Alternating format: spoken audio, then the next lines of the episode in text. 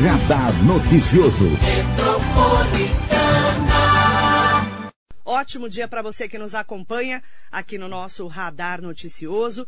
Primeiro de junho de 2021, começando o mês de junho, coladinho, coladinho com você aqui na Metropolitana. Já estamos ao vivo no Facebook, no Instagram, no YouTube, com um convidado muito especial que vai falar de uma polêmica em Itaquaquecetuba. Aliás, a pedido dos próprios ouvintes que entraram em contato com a Rádio Metropolitana e vários feirantes também da Vila São Carlos, na cidade de Itaquaquecetuba que está acontecendo lá, né?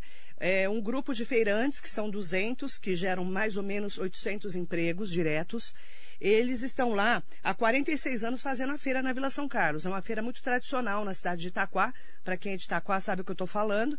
E eles querem questionar a decisão do prefeito Eduardo Boigues de mudar o local da feira. Segundo os comerciantes, essa mudança causou transtornos à maioria da população e está afetando as vendas dos produtos. Quem está aqui com a gente hoje é o Guilherme Diniz, ele é presidente da Federação dos Feirantes do Estado de São Paulo. Bom dia, Guilherme Diniz, é um prazer te receber. Bom dia, Marilei, o prazer é todo nosso, obrigado por essa oportunidade, né? Bom dia a todos os ouvintes. E então, essa, essa polêmica começou, né, antes do Dia das Mães, por uma obra efetuada pelo senhor prefeito Eduardo, que, segundo ele, fez a benfeitoria aí para lazer, né, da, de Itacoaxetuba e acabou interferindo a, a, a, montagem da feira, né? A alegação da prefeitura no primeiro momento foi para maturar o asfalto, que eu nunca vi maturação de asfalto durar 15 dias, essa foi a alegação inicial. Tentamos uma interlocução com o prefeito de Itacoaxetuba, buscando é, é, a tradição dessa feira que está há 46 anos nesse mesmo local em Itacoaxetuba. Faz parte da história do Alto Tietê e da história de Itacoaxetuba. E, e como foi desrespeitado, os feirantes me chamou para interlocução junto ao prefeito e sua equipe. Buscamos duas reuniões com uh, o prefeito e sua assessoria. Na primeira reunião, ele pediu para fazer um teste com a montagem que estava, antes de pintar a sua, a sua faixa de ciclismo lá. Ele, ele queria que ficasse do jeito que estava aos 46 anos, e logo depois ele pediu a alteração para poder fazer um teste. O feirante concordou sim fazer esse teste e, e teve um prejuízo de cerca de 75% na comercialização de, de dos, produtos. dos, produtos. da Feira Livre. E, e levamos um abaixo assinado para o senhor prefeito com mais de mil assinaturas dos moradores da região da Vila São Carlos para poder comprovar que estava causando prejuízo e um transtorno para os moradores. Por quê? A feira era toda composta dentro daquele pátio, né? Quando ela saiu, ela ocupou um pedaço da rua e com isso os próprios comerciantes não conseguiram e os moradores tinham que acordar 5 horas da manhã para poder retirar o seu veículo, para poder não ficar travado com o veículo. E, e, os comerciantes não conseguiam ter acesso dos seus clientes, porque matou a área de estacionamento lá. Né? Então, essa foi a alegação. E nessa última semana, agora, né, que se criou essa polêmica, a gente buscou a interlocução com o prefeito, ah, não obtivemos êxito, a resposta foi nula por parte do prefeito referente a fazer outro teste ou não, diferente de como ele mostra nas mídias sociais dele, né? E a gente resolveu informar a população de Itacoaxetuba, organizando uma passeata na região de Itacoaxetuba. Então, teve-se lá aproximadamente cerca de mais de 200 veículos lá, né? Muitos veículos, tem, tem toda, todas as mídias de Itacoaxetuba, acompanhou e mostrou a realidade dos fatos. E o prefeito, em sua mídia social, é, fez uma live falando que tinha meia dúzia de pessoas e pessoas que não eram fora. Eu, o prefeito, de fora de é, o prefeito delegado, ele, ele não sabe que a jurisdição da federação é para todo o estado de São Paulo buscar a adequação e a melhoria para a categoria da Feira Livre. Né? Você é presidente dessa Federação dos Feirantes do Estado de São Exatamente. Paulo. Exatamente. Você foi chamado para poder intermediar, é isso? Exatamente, para buscar um diálogo com a prefeitura, né? com uma das nossas 79 entidades que participam da federação, né? e, não, e diversas outras do Alto Tietê, fui avisado por Mogi, entre outras que o feirante buscou essa comunicação e direto comigo, que tem muitos são, que são meus amigos, uhum. é, para é buscar essa interlocução com o prefeito. É, e infelizmente, com a decisão arbitrária, né, segundo o próprio assessor Douglas, lá do, do, do senhor prefeito, é, a gente buscou essa interlocução e o assessor dele é, falou que por vontade inicial era retirar a feira, né? e logo depois foram retomando é, é, o compromisso com a verdade dos fatos, né? É diferente do que é mostrado por, por algumas pessoas. Aqui tem o, o, seu trabalho já diz a história, né, Marilei? A senhora é uma jornalista séria e que trabalha com a verdade dos fatos e a gente está buscando isso. É, porque assim, o que, que aconteceu? Começaram a me informar que estava tendo polêmica na Vila São Carlos. E alguns ouvintes da rádio falaram, Marilei, explica o que está acontecendo, porque cada um fala uma coisa, né? Então a gente está ouvindo aqui o lado dos feirantes através do presidente da Federação dos Feirantes do Estado de São Paulo, Guilherme Diniz. Né? Ontem eu pedi para a assessoria do prefeito Eduardo Boigues é, para entender o que estava acontecendo, né? Eu pedi para ele, inclusive, uma nota, né, para explicar oficialmente o que o prefeito tem dito, porque ele falou que vocês estão fazendo fake news, né, notícias falsas, espalhando notícias falsas na cidade. E eu vou ler agora a nota enviada pela assessoria do prefeito Eduardo Boigues. A Prefeitura de Itacoaxetuba informa que nenhum feirante foi proibido ou retirado do Lago Monumental da Vila São Carlos. A administração municipal apenas solicitou que a feira fosse recuada alguns metros para ter a possibilidade de criar a área de lazer do largo, que é uma reivindicação antiga dos moradores. Com essa área de lazer, tão logo os índices da pandemia diminuírem, haverá o aumento do fluxo de pessoas, ou seja, os próprios feirantes também serão beneficiados, segundo a nota da Prefeitura de Itaquá. Dentro dessa estrutura montada, em nenhum momento a Prefeitura proibiu alguém de trabalhar. Inclusive, vai ampliar as feiras noturnas na Vila São Carlos, após as melhorias do local. Destacamos que agora o Largo terá uma pista de caminhada, uma de ciclismo, bancos e concha acústica, em uma área totalmente lúdica e familiar a Vila São Carlos terá um salto de, em desenvolvimento. A notícia de que a feira não vai existir mais é falsa, pois a prefeitura está do lado da população e do trabalhador. Essa é a nota da prefeitura. Se ele tivesse do lado do trabalhador realmente, é, ele tinha ouvido essas duas reuniões que fizemos buscando a interlocução para a solução do problema, né? E eles falam que não proibiram. É, todos os feirantes estão lá, todas as mídias que estavam lá a feira está proibida de montar em cima de uma tinta, Marilei. Que a pista é somente uma tinta. A feira está há 46 é essa anos. que eles falam, né? Que é a pista lá com ciclovia, né? que é uma pista que ele fala que é pequena somente de 200 metros, que ocupa quase toda a parte do largo. E a feira cabia em toda a parte do largo, com as áreas precedentes para estacionamento. Para o cliente parar. O cliente do Alto Tietê vai comprar lá também movimentar a economia local. A alegação dele é que tinha uma parte dos feirantes, que assim como outros feirantes de Mogi e Suzanos, não moravam em Itaquá. Por isso que ele falou que os feirantes eram de fora, né? que, que nós éramos de fora. Representatividade é, é um direito constitucional. O senhor delegado talvez ele, ele, ele não tenha se atentado aos fatos. Né? E, e ainda houve muita coação ao longo dessa semana é, após a, a, manifestação, Como com, com intimidação com alguns feirantes que, que me comunicaram sobre o fato. Eles falam sobre fake news. A única fake news foi o candidato, os, os, os, os trabalhadores ali que estão vinculados à assessoria dele, acabou fazendo aí sobre a minha pessoa. Ele mesmo me chamou de mafioso. Ele me chamou de mafioso. Foi o Guilherme, lá das máfias das feiras. É, porque tem um grupo. Você é da máfia? É, ele me chamou de mafioso agora. Eu fiquei agora me sentindo italiano, né, perto dele. Então, quem é assim, quem não agrada a vontade do senhor prefeito, é, não segue a cartilha que ele quer, ele acaba agindo dessa maneira. Ficou muito chateado, é, é, é segundo ele, nas próprias redes sociais dele. Ele diz isso na live dele é, sobre isso daí, falando que é fake news e tudo mais. Ele, ele proibiu a montagem em cima da tinta, que era onde a gente queria montar como há 46 anos essa feira, que é um patrimônio histórico cultural do município. Porque ali é uma tradição, todo mundo conhece, o Alto Tietê inteiro conhece essa feira, sabe da né, importância. Né, então, e, e, quando esses feirantes e várias pessoas da Vila São Carlos e do, do entorno ali, até a Marinete Bruno, que sempre fala comigo, ela perguntou, Marilei, o que, que realmente está acontecendo? Porque cada um fala uma coisa. Então a gente fica meio que tentando entender, né, é, por que, que mudou o local. Ele explicou aqui, né, que está uhum. fazendo benfeitorias. Uhum. E por que que os feirantes não aceitaram?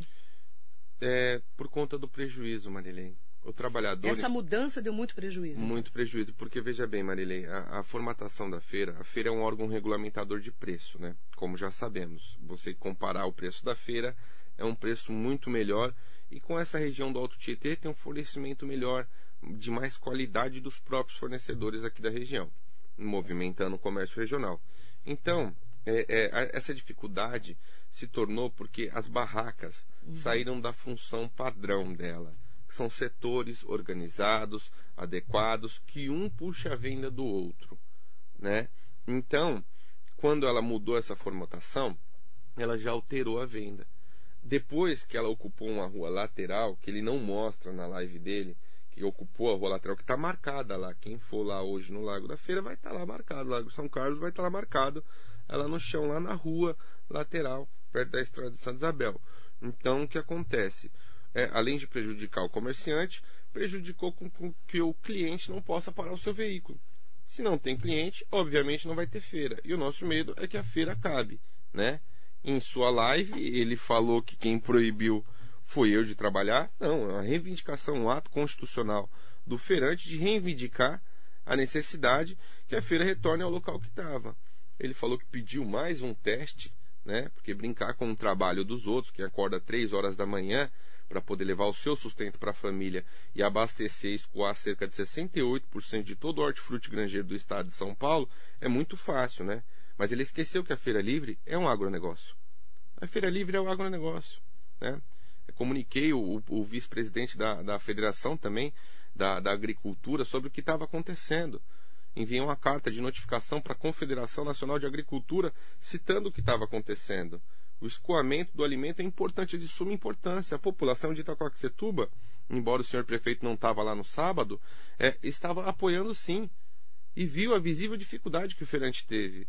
Então ele foi questionar um ato de reivindicação, falando que se talvez né, os feirantes não voltassem a trabalhar, ele tomaria a decisão de abrir um novo edital né, para poder colocar 200 novos feirantes lá, sendo que ele nem regularizou ainda. Ele alegou que tem feirantes com dívidas. Tem sim, no estado inteiro. Mas ele não sabe que, que a dificuldade e as adversidades do feirante que se teve ao longo dessa pandemia foi muito grande. Que a gente está é, é, tá se arriscando, Marilei, é, para poder colocar a nossa vida em risco para poder ser, fornecer o alimento para a população de qualidade. E a reivindicação dos feirantes, né, inclusive com a sua interlocução, é essa: voltar para o local onde era. E, e somente isso, sábado, mais nada. Das 6 às 15 horas. Acabou. O problema estava acabado, Marilei.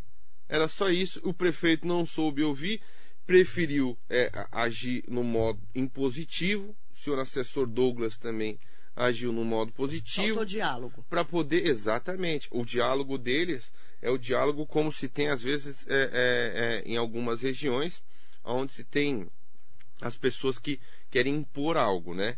Então ele te ouve, mas ele já tomou a decisão dele. Todos os feirantes que lá estavam comigo me acompanhando, eram cerca de cinco feirantes que estavam acompanhando, e diversos outros feirantes do lado de fora, preocupado. Eu pedi para todos sempre estar tá com máscara, sempre com álcool em gel, eles preocupados com o trabalho, que é o único sustento de muitos feirantes que estão ali. É um dia que se vende melhor que é sábado. Que é o dia que a feira já tem há 46 anos e essa mudança que foi feito esse teste, segundo o Guilherme Diniz e alguns feirantes que já tinham falado comigo, que eles estão desde a semana passada pedindo para que eu fale desse assunto, dizendo que essa mudança prejudicou demais. Chegaram a falar em 70% de perdas. 75% de perdas. Esse é o compromisso com a verdade, com os fatos. O que está sendo falado aqui foi o que foi falado em reunião. Tem os feirantes que estavam na reunião é, conversaram, buscaram a interlocução também junto comigo e são testemunhas desse fato é, usar a rede social para falar que é, é, pessoas estão fazendo fake news foi o que fizeram comigo, Marilei. Falaram para mim que eu serei candidato a deputado estadual, que eu estou usando como massa política, mas eles esqueceram de analisar todo o nosso trabalho que temos na União Nacional é, dos Feirantes, na Federação e em diversas outras entidades. Há muitos anos trabalhando é, é, pela feira, né? E colocando desde o começo da pandemia até agora, a gente vem, vem lutando muito para sobreviver. O Ferente está lutando e implorando para poder trabalhar e sobreviver da maneira adequada, que está muito difícil, para todos nós brasileiros, né? Então tá aí a reivindicação do Guilherme Diniz, presidente da Federação dos Feirantes do Estado de São Paulo, trazendo uma reivindicação de cerca de 200 feirantes, 800 trabalhadores da Vila São Carlos, que eh, foram retirados do local onde eles faziam as feiras, né? Mudaram o local ali. Pra, afastaram para a rua paralela e deixaram um pouquinho ao entorno da pista. E, segundo os feirantes, não foi feito um teste, mas eles perderam aí cerca de 75% das vendas dos produtos por causa dessa mudança. Essa é a reivindicação. Essa é a reivindicação. Se você puder falar com o prefeito Eduardo Boigues, qual que é o recado que você deixa em nome dos feirantes? É, senhor prefeito, todos os feirantes só querem trabalhar no município do senhor. O senhor alegou é, que tem feirantes que é de fora. O senhor também veio de fora. O senhor estava na, na, mora na aclimação. Então, às vezes fica, fica muito difícil a gente entender o trabalhador é, é, do Alto Tietê, ele é muito unido. Porque ele reivindica aquilo, a necessidade que o outro precisa. Então libera a feira. É um único dia na semana somente no sábado.